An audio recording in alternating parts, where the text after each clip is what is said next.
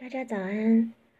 接着由我继续朗读《艾扬格传》第六十六页第二章。这是你我的天性。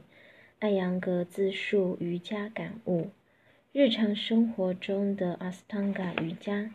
在过去的六十年中，我是一名瑜伽习练者，而我的瑜伽教学也已走过了五十八年的历程。六十年前，当我开始走这条路的时候，瑜伽并不像今天这样流行。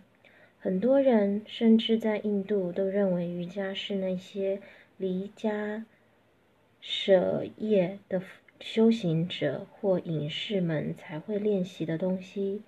人们曾经用手指着我说：“瞧那个疯子！”因为当年人们对瑜伽知之甚少。于是我就背负了艰巨的任务。我不仅要点燃人们的兴趣，还要让大家知道瑜伽可以培养出健康的身心。我做很多演讲表演，就是为了让人们认识瑜伽的价值，人们也得以直接看到瑜伽，进而理解这一艺术。在过去的这些年中，我走访了很多国家，把瑜伽介绍给各国民众。也让人们对这一学科有了更多的兴趣。现代大众认为，瑜伽是一种治疗疾痛、治疗病痛和增进健康的练习。健身俱乐部随处可见，而很多俱乐部都没有瑜伽课程。瑜伽在保持身体结构、平衡呼吸、循环、神经、消化和荷尔蒙系统意义非比寻常。另外，瑜伽还能够提升精神状态，助人获得清明的智慧。难道瑜伽的意义就只有这些吗？只有消除结构失衡和情绪紧张以及压力吗？还是这不过只是冰山一角？最初，我们所有人的动力无非是解决一些身体和情感上的问题。但当这些问题解决之后，我们为何还要持续练习呢？难道只是为了强健身体吗？还是为了调试头脑？通过习练，我们获得了一些新的见解，对于身体更加了解，也在一定程度上了解了我们的头脑、心。瑜伽的终极目标是获得对灵魂的认知。探索者和观者在此合而为一，这叫做自我认知。其中有个问题，在强健身体的过程中，我们是否能将较低层面的动力转变成高层次的动力？自我认知其实是一个自动的过程，无需在自我认知这个领域苦苦探寻。如果你充分认识了可知物——身体，你也就获得了身体认知。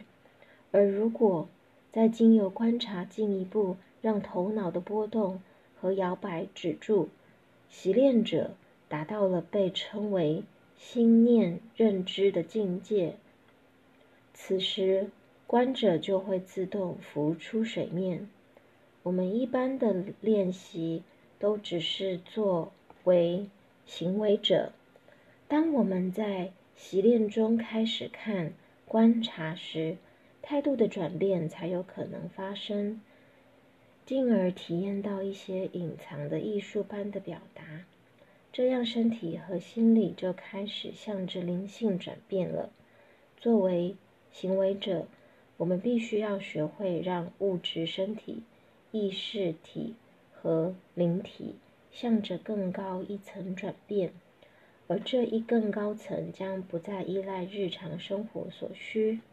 根据印度教的看法，我们带着两种病身，我们带着两种业身到这个世间，集聚的业和成熟的业。这两种业形成了这一生的种子。集聚的业及所有过去行为的影响，以不明、以不显明的韵律或。缘由影响我们今世的生活，它储存于潜意识的记忆当中。成熟的业及苦乐缠缚的业则影响我们的日常生活。现行的业是今生行为所累积的业，它构成下一世的种子。我们练习瑜伽，就是要征服这阻碍自我认知的三种业。